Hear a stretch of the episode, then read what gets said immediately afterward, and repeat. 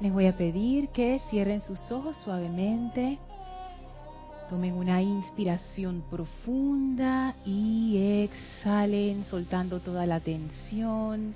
Inspiren profundamente y exhalen relajando el vehículo físico. Inhalen profundamente y exhalen sintiendo cómo toda esa energía pesada que han acumulado a lo largo del día, todas esas preocupaciones y limitaciones, salen de ustedes y esa energía pesada y oscura rueda suavemente hacia sus pies, en donde flamea una poderosa y gran llama blanca, una llama blanca de ascensión, una llama blanca de purificación, una llama blanca de resurrección Visualicen esa gran llama absorbiendo toda esa energía y liberándola mediante la gran presión de luz y amor que es su propia cualidad y sustancia. Al caer esa energía pesada en la llama, la llama la transforma instantáneamente en luz y esa energía se convierte en amor,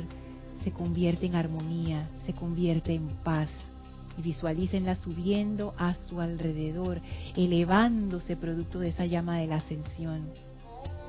Esa llama ahora succiona de su vehículo físico toda discordia, succiona de su vehículo etérico toda la discordia, succiona de su vehículo emocional toda la discordia, succiona de su vehículo mental toda la discordia y la transmuta instantáneamente en luz, llenando ahora de vuelta con su poder ascensional a todos estos vehículos con gran paz, con gran claridad, con gran pureza. Visualicen y sientan ahora cómo esa llama va subiendo con toda esta energía purificada desde sus pies hasta su cabeza y sobrepasa sus cabezas conformándose en un gran pilar de llama blanca cristalina que gira alrededor de ustedes con gran velocidad. Visualicen la poderosa luz que es esta llama radiante así como el sol y siéntanse dentro de esa poderosa actividad purificadora y elevadora. Y en el centro de su corazón se expande ahora libre y poderosa ese santo ser crístico, esa llama triple, ese amor divino que es Dios en acción.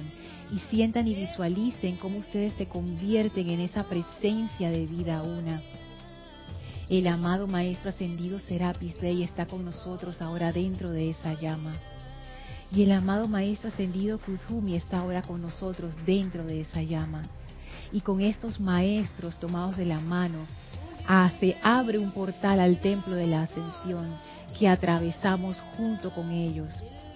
Subimos las escalinatas del templo, atravesamos el primer templo, atravesamos el segundo templo, entramos al tercer templo y al final encontramos la puerta al cuarto templo que se abre para que entremos de la mano con el amado Serapis Bey y el amado Kuzumi. Al cerrarse las puertas tras nosotros, nos damos cuenta que estamos también dentro de un gran pilar de llama, de pura llama blanca en esa habitación sin paredes, en ese maravilloso cuarto templo.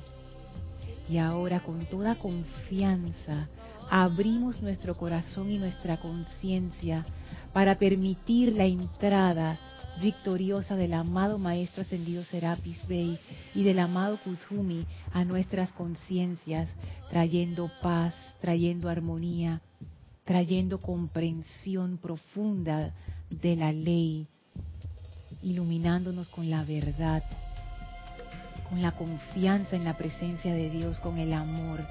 Y sentimos la gracia desde el Maestro Ascendido Kuzumi y el amado Serapis Bey, llenando nuestras conciencias, nuestros vehículos y nuestras vidas.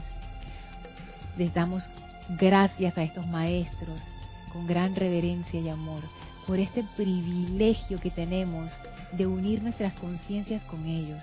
Y vamos a permanecer en este estado de conciencia mientras dura la clase. Tomen ahora una inspiración profunda.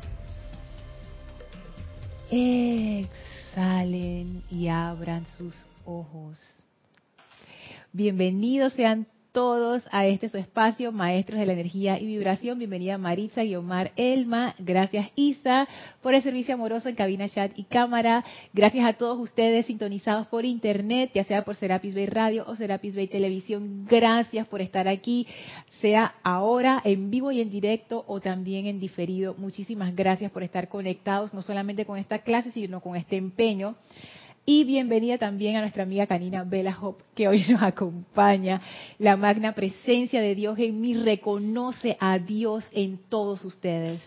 Lo estoy aceptando igualmente. Gracias por reconocer esa presencia de Dios en mí. Ojalá que siempre podamos reconocer esa presencia en todos. Tendríamos mucha paz si eso fuera así.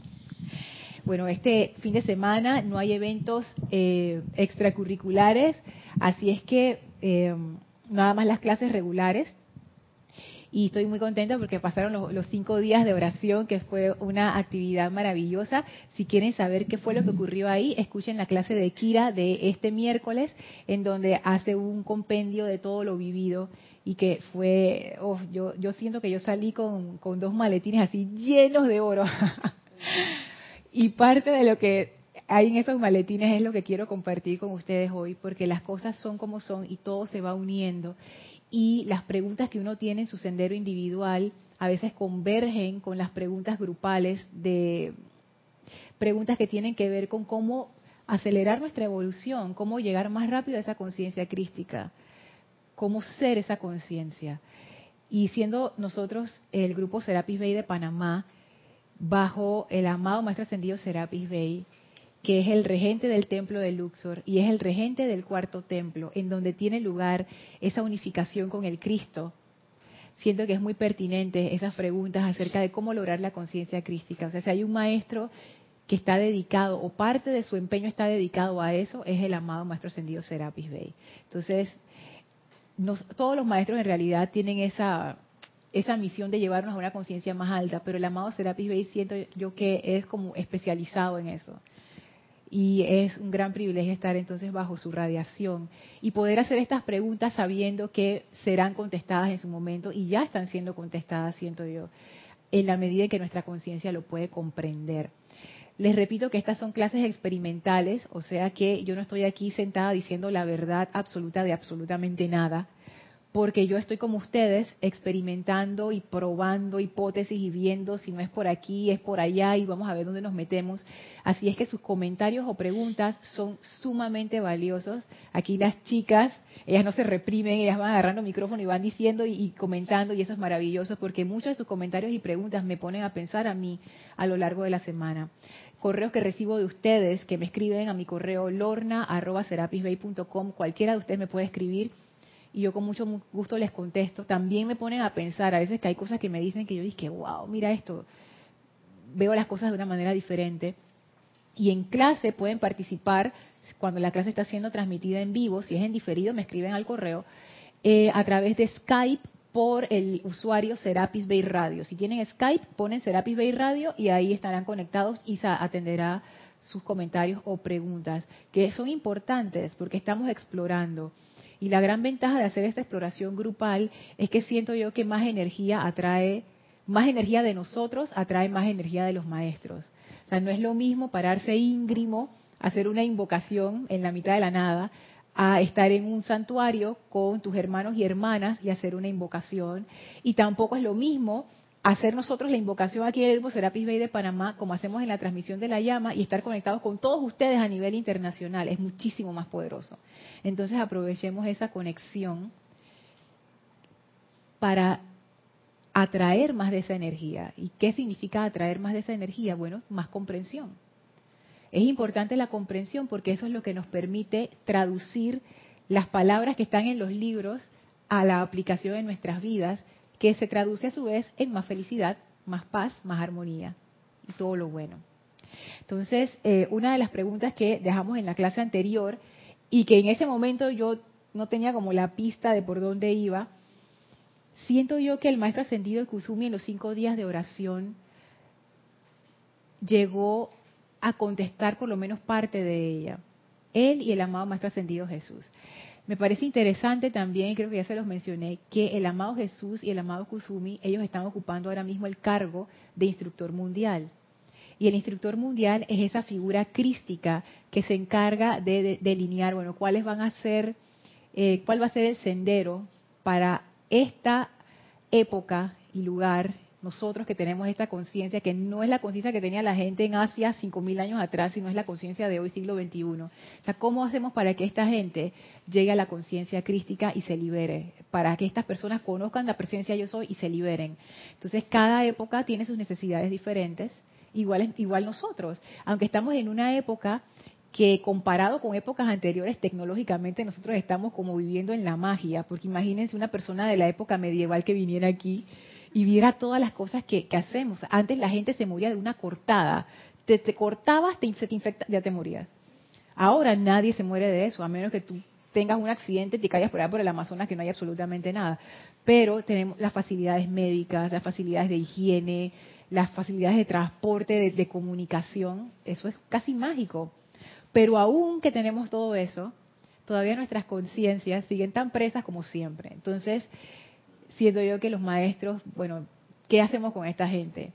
Y los instructores mundiales son los que contestan esa pregunta. Bueno, ¿qué hacemos con esta gente? ¿Cómo les hacemos el tránsito adecuado a algo que ellos puedan comprender y que los ayude a ir con paso ligero a esa conciencia? Son los amados Jesús y Kuzumi.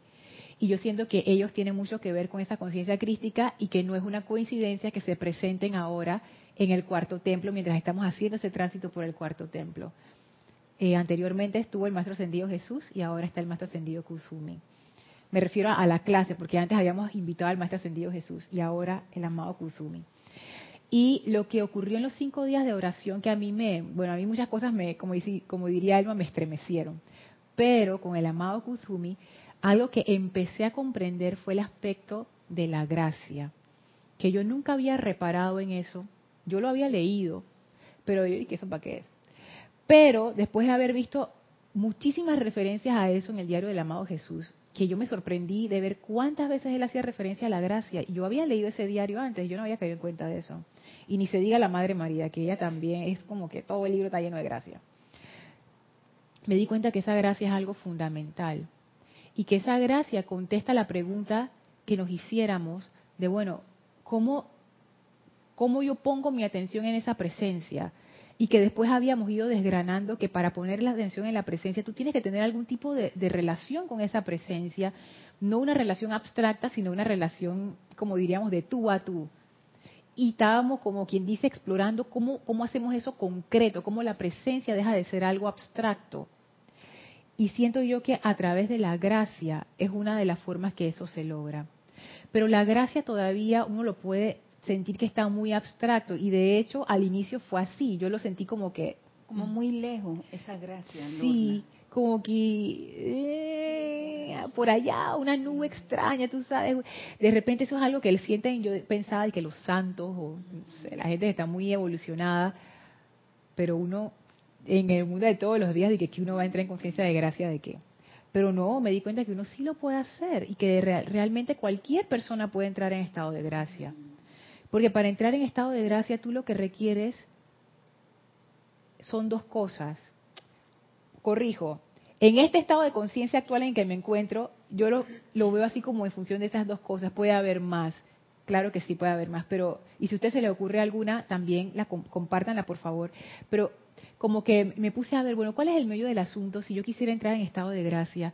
Después de haber leído la narración del amado Kuzumi, cuando él narra su encarnación como San Francisco de Asís, y cómo él llegó a ese estado de gracia, me puse a ver que realmente tenían que ver con dos cosas, confianza y amor. Y también busqué en el diario del amado Jesús y las narraciones que él hace allí de cómo él se sentía cuando él hacía ese contacto con el Padre. Tienen que ver con eso, con eh, confianza y amor. Y la confianza y el amor me gustan porque es algo que yo puedo comprender. Porque todos hemos amado y todos hemos confiado es parte de la experiencia de ser un ser humano.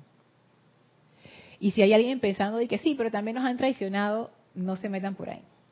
Todos hemos confiado y todos hemos amado. Y son cosas que tú sabes cómo se sienten. sea, tú sabes cómo es cuando tú confías en alguien. Cuando tú confías en alguien, tú no te estás cuidando las espaldas. Tú estás tranquilo. Si tú estás, por ejemplo, con amigos o amigas que tú confías mucho, tú tienes esa tranquilidad de que tú puedes ser tú y que nadie te va a, mira, ¿qué estás haciendo? Te está criticando, no sé qué, no sé qué. Ay, yo no sé qué te pasa. no, tú sabes que tú no vas a ser criticado y no vas a ser pisoteado y no vas a ser humillado y no te, cuando tú te voltees no te van a dar tu palazo.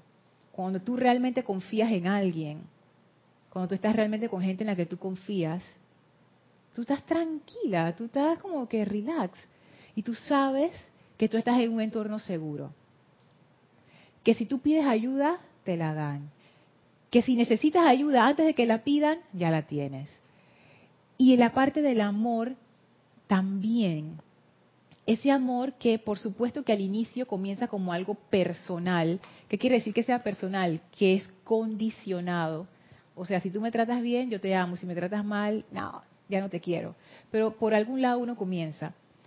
Pero cuando hay confianza, por lo general también hay amor.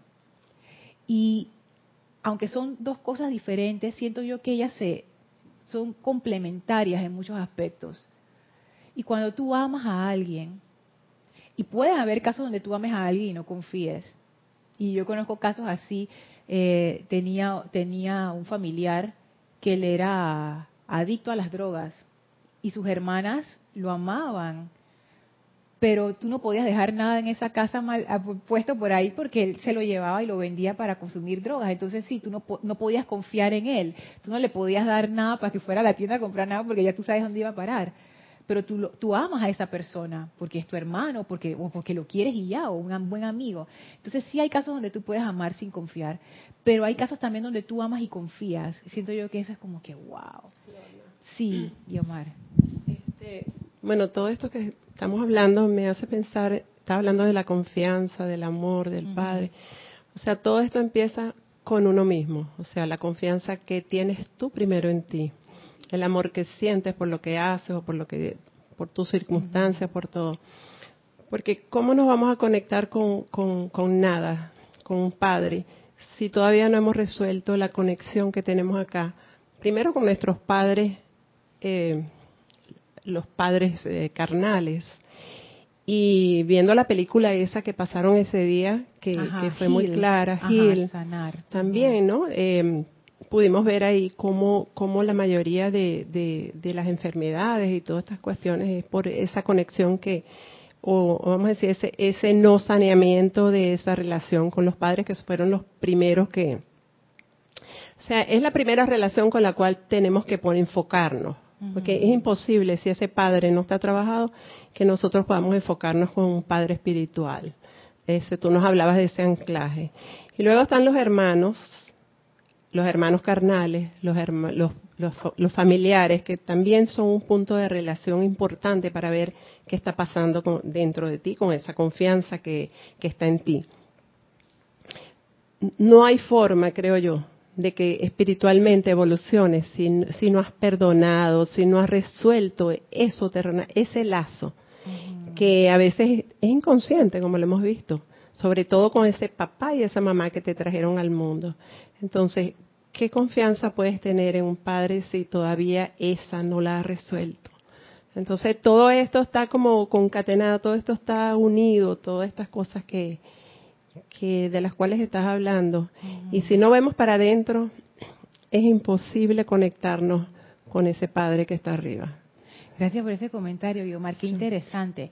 Porque una vez hablando con una psicóloga, ella me explicaba que realmente nuestro carácter se define primero que todo por la relación con nuestros padres o con las personas que nos criaron. Y yo le, al inicio yo dije, ah, no creo. Y después cuando yo me puse a ver. Tenía razón, más razón de lo que yo pensaba, que eso define en los primeros años de vida ya. No quiere decir que no lo puedas cambiar, claro que sí, pero hacerte consciente de eso es, es muy interesante, porque uno cree que, ah, mi personalidad es única y en realidad no. Es, es, todo es un proceso así como de crianza. Pero algo interesante que descubrí y que tiene que ver justo con lo que dices, cómo yo puedo conectarme con esa presencia de Dios si estoy desconectado o mis conexiones están todas rotas o más o menos con lo que está a mi alrededor. Y ahí es donde llega la parte de la gracia, que eso fue la cuestión que a mí me maravilló. Y me maravilló ¿por qué? Por mucho tiempo yo pensé que la enseñanza del Maestro Ascendido Jesús, o sea, yo, yo, realmente no comprendía por qué se había dado esa dispensación. Después de haber estudiado, por lo menos por encima, las diferentes grandes religiones del mundo, yo quedé muy impresionada con la, la budista, porque ellos son un análisis lógico de cómo tú llegas y trasciendes la conciencia humana. Y ellos tienen tratados, estudios, técnica, todo y yo decía, pero ¿para qué vino el Maestro Ascendido Jesús? Y mira, ahí está todo lo que uno necesita. Otra cosa es que uno lo comprenda. Pero de que hay gente que ha logrado la liberación con ese método y sigue logrando la liberación hoy en día, lo hacen. Y yo había leído que él vino a traer la faceta del amor. Y yo no entendía eso. Y ahora con la parte de la gracia lo he venido a comprender. ¿Qué fue lo que trajo el Maestro Ascendido Jesús? Esa posibilidad de conectarte con el Padre, aunque tú seas la última rata de la última alcantarilla del mundo. Tú no tienes que estar 100% sana para conectarte. Tus relaciones no tienen que estar curadas para conectarte. Si tú logras esa conexión, esa gracia se convierte en la actividad de amor sanador que va transformando, transformando y limpiando y purificando pero comienza con la actividad del amor. La gracia es una actividad que está, como decían de la misericordia, por encima del cetro de los reyes. Eso es un discurso de Shakespeare, que él decía, la, la misericordia está por encima de los cetros de, los reyes. ¿Qué significa eso? Que es como una faceta de la ley que trasciende o está por encima de la ley de causa y efecto incluso. La gracia es así. La gracia es una actividad, es algo que cuando tú logras esa conexión, por medio de esa gracia, tu vida se vuelve un milagro.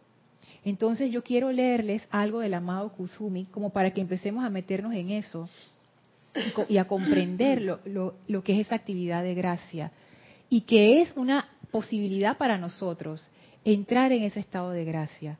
Por supuesto que hay algo que hacer antes para poder conectarte, que es lo que hablaba de la confianza y el amor, y ahora lo vamos a ver más adelante. Pero de entrar en esa gracia, es como si tú fueras vehículo de esa gracia y todo en tu vida empieza, no diría a ordenarse, pero empieza a vibrar distinto. Y eso fue lo que le pasó a el amado Kuzumi en su encarnación de San Francisco de, de Asís.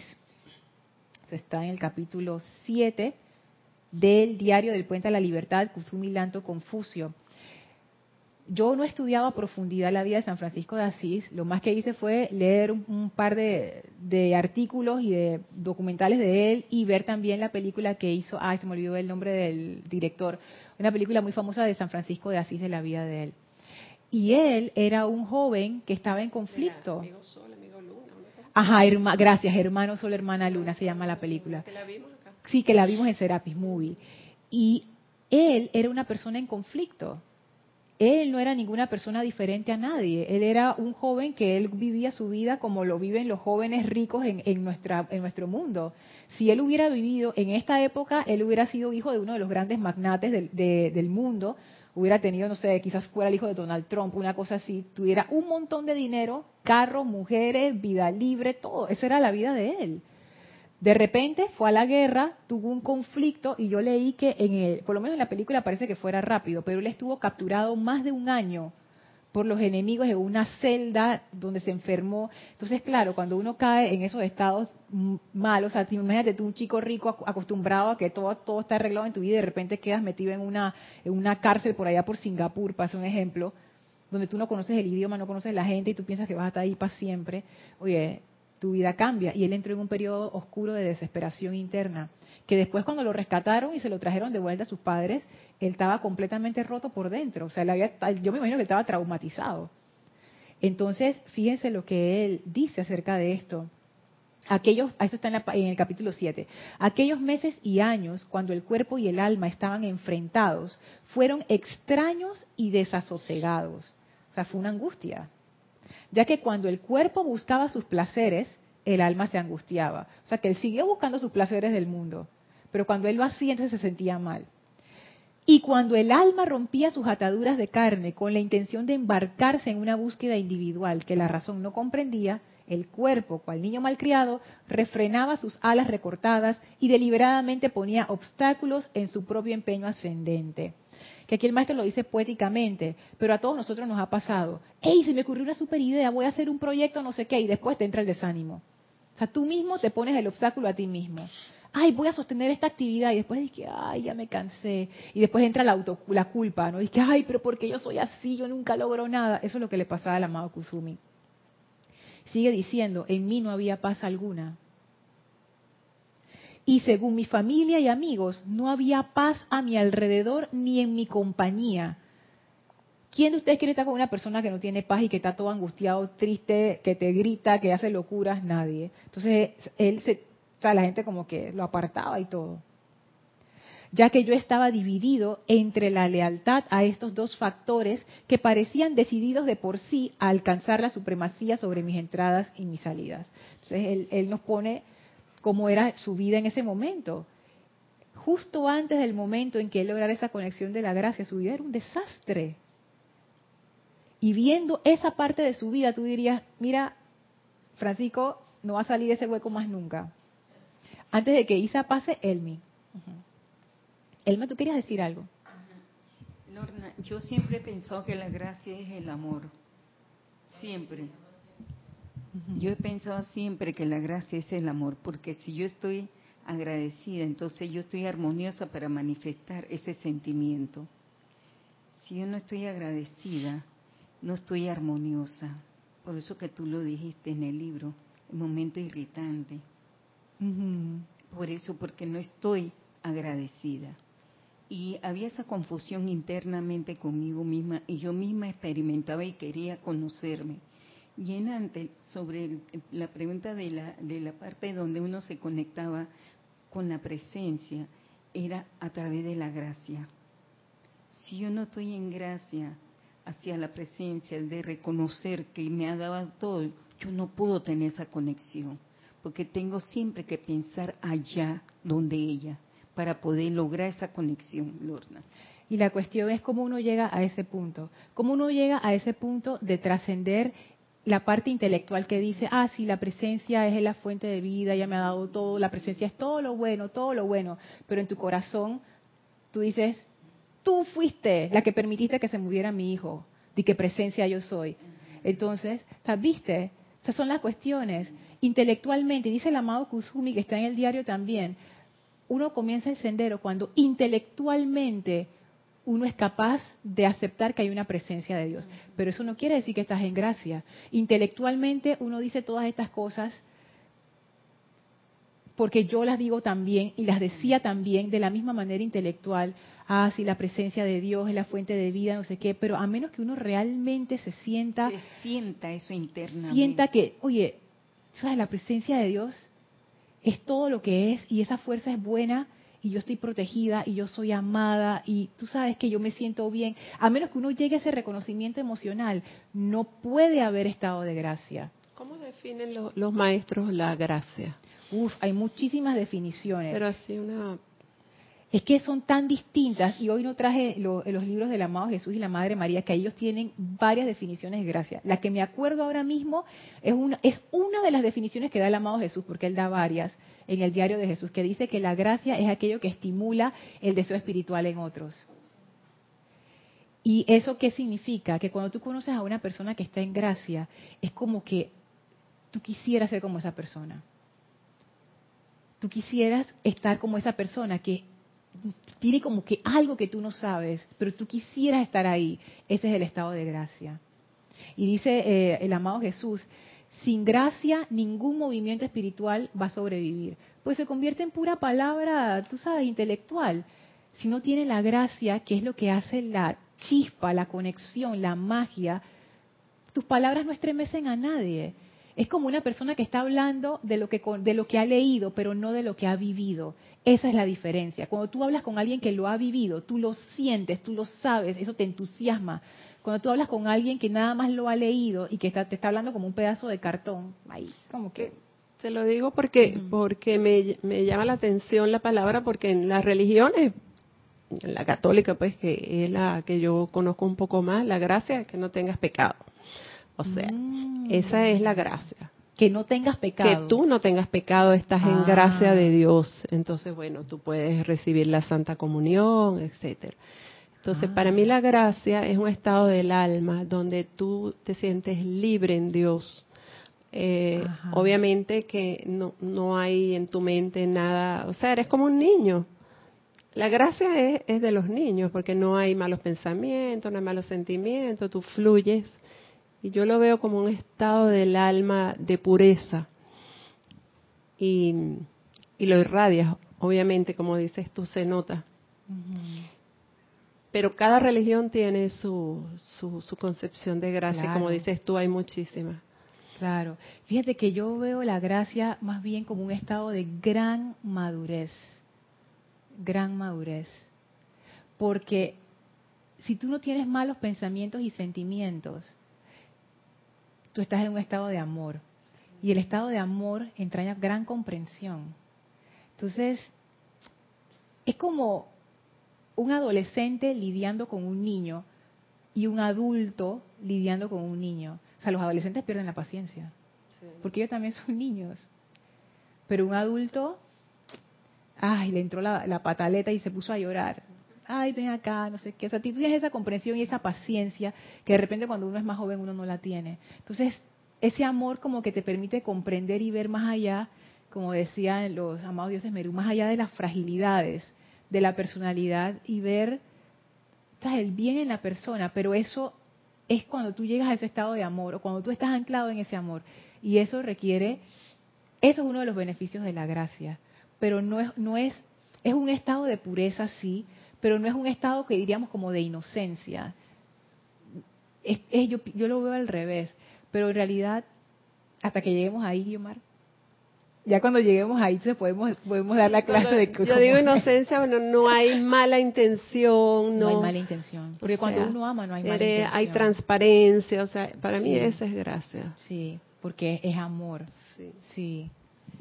Isa tú querías eh, añadir algo em, nos decía Sander Sánchez desde Vancouver Washington con respecto a la película después de decir Dios te bendice, Lorna y todos hermanos queridos. Bendiciones. Dios te bendice, Sander. La película era de Franco Sefirelli. Ah, Sefirelli, claro. Gracias, Sander. Y Flor Narciso desde Mayagüez, Puerto Rico, nos dice Dios te bendice, querida Lorna, y a todos. Bendiciones. Dios te bendice, Flor. Causalmente, hoy leí en el libro oportunidad de liberación que la gracia quiere decir poner todas las cosas dentro del orden divino por medio del amor divino. Tú sabes qué, Flor, eso está interesante porque porque mira, mira cómo son las causalidades. Una de las cosas que dice el amado Maestro Ascendido Jesús es que él vino a traer esa faceta de la gracia a través de la dispensación cristiana. Y él dice, miren, la llama violeta es la gracia. Y en los decretos de llama violeta, si ustedes se fijan, es pon mi vida en orden divino mediante el amor divino. O sea, son los dos aspectos, orden divino y amor divino, que son los aspectos del fuego violeta. Entonces, cuando yo leí eso, yo comprendí como que, wow, o sea, la llama violeta es gracia. Y, y siento yo por qué, porque el núcleo de ese fuego violeta es el amor. Entonces ahí me fui como por esas ramificaciones de, wow, como que eso lo exploraremos en algún momento, pero sí, el fuego violeta es gracia. Y cuando uno invoca el fuego violeta, uno está invocando esa actividad de gracia. Díganme si no es gracia que tú puedas invocar ese fuego violeta para transmutar las faltas que uno comete a diestra y siniestra. Y uno puede transmutar con sufrimiento o sin sufrimiento. Y la llama violeta te da la opción de que sea sin sufrimiento. Pero para eso siento yo que uno tiene que estar en estado de gracia. Porque si tú no estás en amor, estás sufriendo. Entonces, eso es lo que dice San Francisco de Asís acá en el capítulo 7, o sea, que él estaba en un estado discordante, totalmente de discordia, pero incluso él pudo acceder a esa oportunidad de gracia.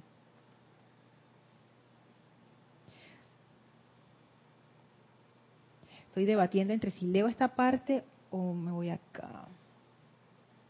Voy a leer esta parte, una parte más cortita que sigue abajo acerca de cómo fue el encuentro del amado Kusumi con la gracia, que, que en ese momento se le presentó como el Maestro Jesús. Dice que de repente a él se le apareció una gran luz y dentro de esa luz estaba el perfume, la plenitud de todo lo que mi alma había estado buscando. En su interior se encontraba un bello ser cuya silueta se me fue haciendo cada vez más clara a medida que el temblor de mi corazón se iba serenando, pudiendo finalmente contemplar el rostro más bello que Dios haya creado. Entonces, de alguna manera, supe que esa majestuosa presencia que en esa majestuosa presencia me estaba viendo a mí mismo, según estaba supuesto a ser. Y las palabras pronunciadas muchos siglos atrás barrieron por mi memoria. ¿Y cuáles fueron esas palabras? Este es mi Hijo amado, en quien he puesto toda mi complacencia. Y sigue diciendo el maestro, y también me di cuenta de que esta brillante visión puesta frente a mis ojos era el ejemplo del Padre de aquello en lo que todos los hombres habrían de convertirse. El gran maestro Jesús, que era de quien se trataba, no habló, y sin embargo el amor, esto es clave, el amor que vertió desde su presencia me llenó con tal coraje, fuerza y sentimiento que desde la masa amorfa que yo expresaba entonces podía moldearse un ser tal como él. O sea, le dio esperanza. Le dijo, mira, tú puedes llegar a esta plenitud de amor. Tú puedes llegar a esta plenitud de amor.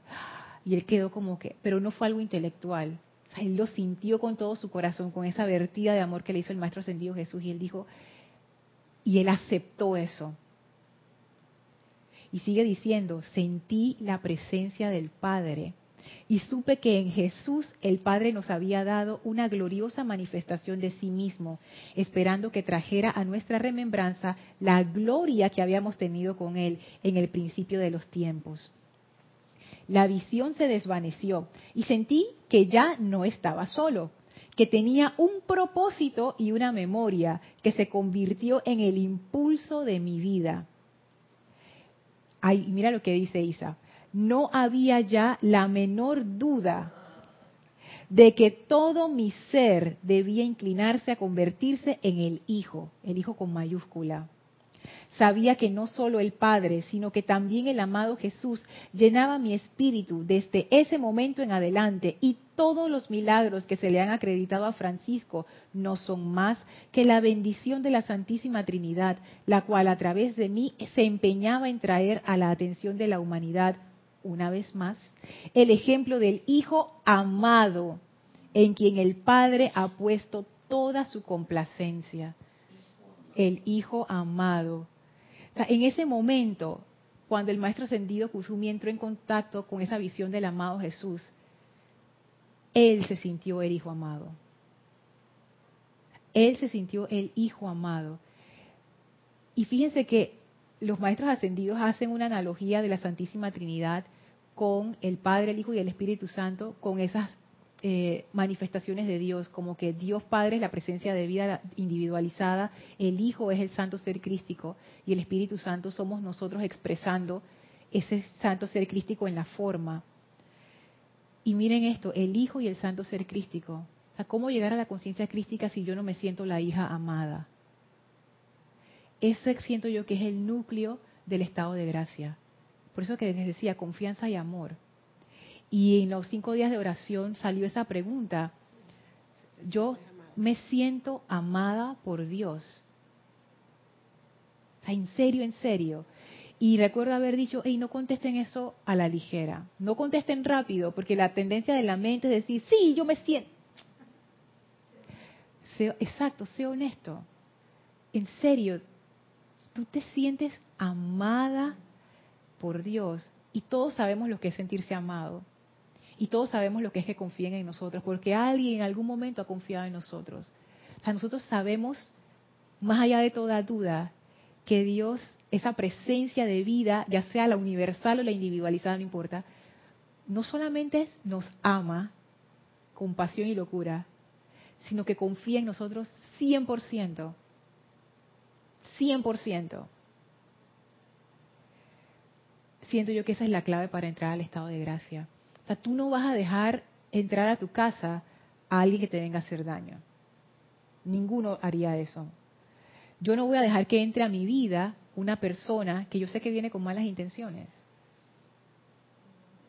Si yo tengo miedo a eso que llamamos Dios, porque pienso que Él es el, el que hace que me vaya mal, el que no me dio el ascenso que yo me merecía, el que no retuvo a mi esposa que me dejó, el que no me curó de esta enfermedad y todavía no me cura, o no me da la plata que necesito, o tú sabes que yo le pedí este favor y no me lo dio. Entonces, ¿cómo, ¿cómo se va a dar esa gracia? No se puede dar, porque mi puerta está cerrada. Pero es que estás pidiendo un favor a cambio de otro favor, Lorna. Estás pidiendo un favor que lo vas a querer si Él te resuelve algo. Eso no es así. Yo no puedo pedir un favor a cambio de otro, no. Yo, yo pido que me dé la oportunidad de la gracia de conocerlo para yo compartir y vivir con Él. Esa es una forma hermosa de hacerlo. Sí. Yo no soy una ser tan elevada ni tan evolucionada. Y yo empecé a comprender ese amor pidiendo favores para desarrollar confianza. Porque esa pregunta llegó a mi vida, ok, pues yo tenía un problema con esa figura que llamamos Dios, porque para mí todavía era algo muy intelectual y yo dije, no, no, no, espérate, yo no puedo seguir en este sendero si yo no hago las paces con eso. Y me ha tomado su tiempo y poco a poco he ido comprendiendo, y más que intelectualmente comprendiendo con el corazón. Y llegó un momento en mi vida donde fue como, ahora yo lo pongo así de esta manera clara, pero no, no fue exactamente así. Pero, ¿qué tiene que ocurrir en mi vida para que yo pueda confiar en Dios? O sea, ¿qué tendría que ocurrir? Y en mi caso fue un momento difícil de mi vida en donde yo pedí una liberación. Y esa liberación, como, como decía el poeta panameño, revuelvo la mirada y siento espanto. O sea, no había por dónde salir. Y yo pedí esa liberación. Y se dio. Y después de eso, yo sentí en mi corazón como que, hey, tú sabes que después de todo, yo creo que yo sí puedo confiar en ti. Así que yo siempre sé por ahí, Elma, yo siempre sé pidiendo favores. Y eso es una forma de hacerlo si uno no ha llegado todavía a ese punto donde tú puedes amar sin esperar nada a cambio. Yo todavía no he llegado a ese punto. Yo todavía amo esperando algo a cambio, porque esa es la naturaleza de mi personalidad. Y así fue que yo empecé a hacer esa relación de confianza. Yo te pido, yo veo si tú me das, ah, tú me das. Yo no sé qué, y voy probando y voy experimentando hasta que en un momento tú empiezas a dejar de pedir y empiezas a dar de vuelta. Cada quien sabe cómo desarrolla una relación de confianza con las personas a su alrededor. No hay una forma mala ni buena de hacerlo. Lo importante es hacerlo. ¿Qué tiene que ocurrir en mi vida para que yo confíe en, en esta fuerza poderosa llamada Dios? Lo mío comenzó con precipitación, pero el de ustedes puede ser cualquier cosa. Y lo otro es conectarte con esa fuerza de alguna manera, ya sea a través de la meditación, puede ser a través del ejercicio del corazón. ¿Se acuerdan que, hicimos un ejercicio? Ah, no sé si Guiomar todavía, yo creo que Guiomar todavía no estaba, de ir al, al corazón. Creo que esa clase es la clase del 15 de marzo de 2015, la pueden buscar en, en los archivos de MP3 que esa clase, todo, todo lo que le hicimos la pudimos hacer, no, no, se requiere ninguna preparación especial, toma cinco minutos porque lo medimos y funciona. También está la visualización que hicimos del centro del universo, el centro del universo, que cuando la experimentamos, oye, lo que tú sentías ahí era amor. Aunque la vida de uno andaba toda revuelta y chueca, cuando uno hacía esa visualización, tú como que, hey, yo, sabes que esta es mi vida y yo la amo. Ese sentimiento de amor, uno tiene que empezar a conectarse con eso de manera tangible a través de estas aplicaciones y ejercicios que nos dan los maestros para ir desarrollando esa confianza, para ir entrando en ese, primero en el aquietamiento del ruido que te permite sentir. Cuando ustedes han ido a la naturaleza, por lo menos, una playa, un lugar hermoso, ¿qué es lo que ustedes sienten? ¿Qué tú sientes, Elmi, cuando vas al campo y ves esa belleza? Cuando yo abrazo una piedra de, río, ¡Ay, me encantan! qué armonía se emana esa piedra. Que están lisitas y calientitas así del sol. Yo las amo. Linda. Bello. Guiomar, ¿qué tú sientes cuando estás en el campo? bueno, yo, yo, me crié en el campo. Para mí, ah. yo sufro, sí, de verdad, y, trepadas en los árboles. Entonces, yo sé lo que es de niña bañarme con la lluvia y todo eso. Yo añoro eso. Eh, y de verdad la, la vida mía en ciudad es otra cosa. Yo añoro es, justamente estar ¿Pero por qué en ese ambiente. Porque, porque te gusta, porque te encanta, porque es una energía donde tú te sentías bien. Sería feliz viviendo en un sitio así. Mari, ¿qué tú sientes cuando estás en el campo viendo esas bellezas allá por tus tierras altas? es una alegría inmensa y un agradecimiento por estar allí en ese momento. Y máxime cuando tú logras ver el arco iris ay, qué lindo, a mí me encantan. Que a veces uno ve hasta doble arcoíris. Sí, porque eso te trae como una remembranza también, que eso es un pacto que, como dice en la Biblia. Ah, en la Biblia sale eso. Sí, que el pacto entre el cielo y, Dios y el hombre, perdón. Ajá. Y entonces, claro, todas estas cosas te llenan tanto que a veces siente uno como que ese momento no debería determinarse. Es que sí, a veces uno queda como en esos estados de éxtasis viendo tanta belleza que uno dice, ¡Ah! unos atardeceres a veces que, que yo veo desde mi ventana aquí. Oye, es como que no puedo creer que el cielo tenga tantos colores, qué cosa tan bella. Y yo les digo, fíjense, cuando uno queda en esos estados de armonía en la naturaleza, si ustedes se ponen a ver la naturaleza de cerca, los animales se comen a otros, los grandes se comen a los chiquitos. De seguro que hay un pájaro comiéndose a la, oruga y otro pájaro más grande comiéndose al otro pájaro y, tal y están los animales peleándose entre ellos y porque ese es el ciclo de la vida de los animales. Y están las plantas también compitiendo con otras plantas y toda la cuestión. Pero cuando uno contempla eso, ¿qué es lo que uno siente? Una gran armonía, una gran paz, es como el todo, como que hay una fuerza a pesar de esas manifestaciones que nosotros, nosotros las categorizamos como violentas, pero esa es, parte de la vida del reino animal y esa es ese sendero. Pero a pesar de todas esas apariencias, cuando tú te enfrentas a eso, tú dices, qué belleza, cuando tú ves una flor, qué belleza, esa fuerza es una fuerza buena. Es, la única forma que lo puedes. Es una fuerza buena. Es una fuerza que es buena, que te hace sentir bien. Entonces percibir eso a través de la meditación, del centro del universo, de, ir al corazón. O tú tienes que llegar a ese punto en donde tú, acallando tu mente, y todo el mundo lo puede hacer, dice el Mahashohan, y esto es cierto, porque lo hemos comprobado aquí en clase, tú puedes llegar a contactar eso.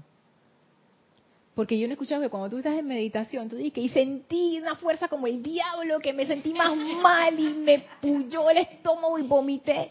Nadie.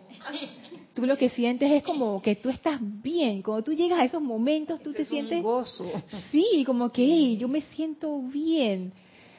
Ay, hay veces que uno tiene sus días difíciles, uno dice, ay, voy a meditar un rato, esa soy yo. Dice, ay, voy a meditar un rato para, tú sabes, para quietarme. Por, por eso mismo porque esa fuerza es una fuerza buena. Dime, Mari. Sí, solamente quería eh, decir es que cuando también tú das esas gracias que te nace del corazón por todo lo que estás eh, viendo, por todo lo que estás sintiendo y aún por cuando tengas adversidades, yo creo que eso es lo más grande en un ser humano, cuando ahí reconoce, gracias Padre por todo lo que me das por todo lo que tengo. Tú lo has dicho, cuando eso sale del corazón, porque a veces sale de la mente, y que voy a hacer esta aplicación de gratitud porque eso me abre las puertas a la opulencia, etcétera, etcétera.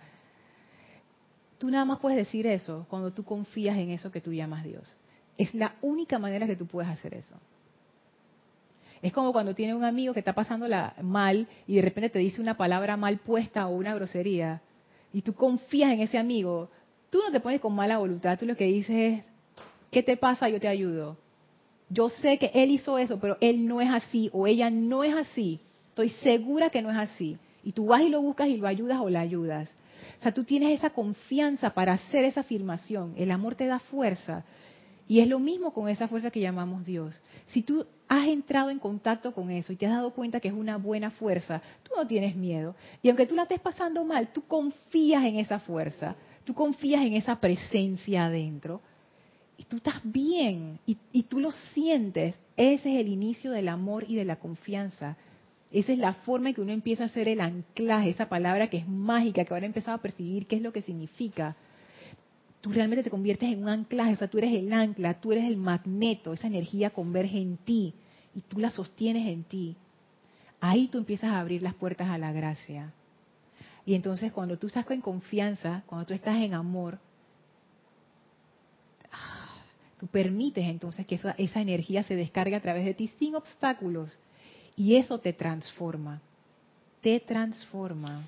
Es que cuando yo empecé acá, los primeros de cambio, no sé si cuántos meses o qué sé yo, yo me desperté en la madrugada, Ajá. bueno, de, de todas las cosas que vivimos aquí, me desperté en la madrugada como con un, yo digo que un fiat y decía así, vamos a entrar al reino de la perfección y la perfección es Dios. Yo me quedé con eso. Y, y ahora que estás hablando de ese tema, es eso, Dios es la perfección porque Dios es perfecto, lo que tú decías de la naturaleza. Lo que lo hacemos imperfecto somos nosotros con nuestras más romances, como dicen ustedes, pero ese es, ese es Dios. Perfección. La perfección. Cada quien tiene su definición de perfección, pero sabes que la definición de perfección para mí es que tú eres la plenitud de ti mismo. Esa es la claro, la interpretación, bueno, ahí me quedó eso, pero obviamente que que es la perfección donde entra justamente lo que hemos hablado, el amor, el equilibrio, la armonía, el bien, la paz, el equilibrio. Todas ¿Qué, es lo, ¿Qué es lo que tú eres ¿Qué Es lo que, es? Qué lindo eso, me encanta. Antes de pasar a Elmi, Isa, después Elmi y ya cerramos la, la, clase. Tenemos dos comentarios. Ah, ok, perfecto. Uno es de Rosa Pérez desde Baja California. Dice, buenas tardes, mil bendiciones para todos. Dios te bendice. Bendiciones, Rosa. Y un abrazo. Ay, gracias. Dice, yo creía que la gracia era vivir en un estado de agradecimiento de todo y por todo. Es que también, es que, Rosa, cuando tú empiezas a cultivar, y la palabra es importante, cultivar esa relación de confianza y amor, tú vas a encontrar que el agradecimiento surge de manera natural. No es ni que, ah, voy a dar las gracias porque me acabo de acordar que tengo que dar las gracias, o voy a hacer el decreto de la gratitud. Es una manifestación natural. Tú te vuelves agradecido de manera natural cuando tú estás en ese estado de gracia. Es una manifestación de la gracia, el agradecimiento, siento yo. Y el otro comentario era mío. Ah, ok. bueno, todo lo que han hablado van varias cosas. Cuando dijiste lo de la definición de la gracia, a mí me quedó una también de la Madre María. Ajá. Y era por el hecho de, en palabras más o menos, abrir tu corazón al poder de Dios. Ajá. Y entonces, en ese momento, uno conscientemente y positivamente no dejaba entrar a uno nada ninguna energía discordante, por así decirlo.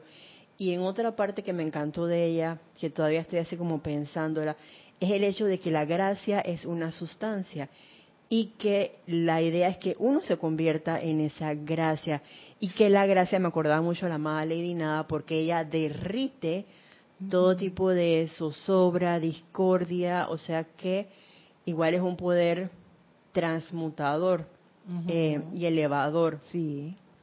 Um, por otro lado, ay, no me acuerdo qué era el otro. Ah, yo creo que como una manera, de pronto puede ser pequeña, pero creo que a todos nos pasa.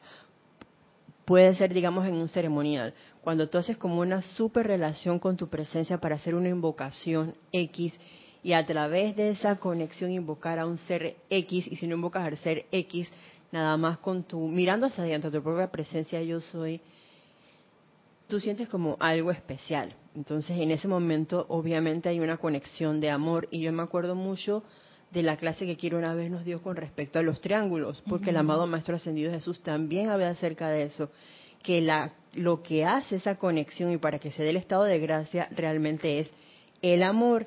Y otra de las cualidades que decía la Madre María, además de el amor y la confianza, era que era necesario, valga la redundancia, que tú estés en paz. Si no hay paz, tampoco puede haber esa gracia. Sí, el aquietamiento que permite que eso se dé y se sostenga. Eso es cierto.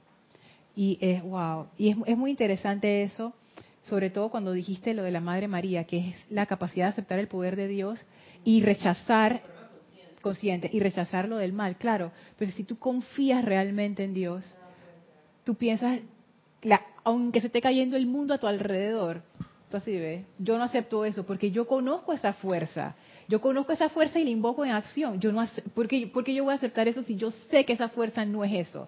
Es que ya no te, puedes ofender ni puedes ofender tampoco. La que se ofende es la mente. O el ser no se ofende. Él.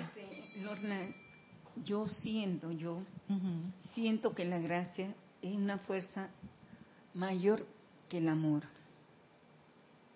Puede ser. ¿Por qué, Lorna? Porque para mí es más fácil conseguir la gracia que, que conseguir el amor. La gracia es un sentimiento tangible internamente que se vive y se siente. Pero el amor es pasajero. Hola, te quiero y, adiós. ah, tú estás hablando del amor común, y corriente, no del amor de los maestros ni de la presencia de Dios. Ajá. Entonces, la gratitud yo lo encuentro más en los maestros y en la presencia. De momento de que eh, estoy consciente, estoy barriendo, sé que tengo una oportunidad de hacerlo, porque le estoy dando reconocimiento a esa gracia consciente Nada más para aclarar, gracia y gratitud no son lo mismo. No, dándole la, la, gratitud, o sea, la gracia, porque estamos vivos, Lorna. y, y, y no es todo momento, todo el mundo tiene esa oportunidad. Así que eso yo lo disfruto. Por eso que yo peleo mi escoba. Súper.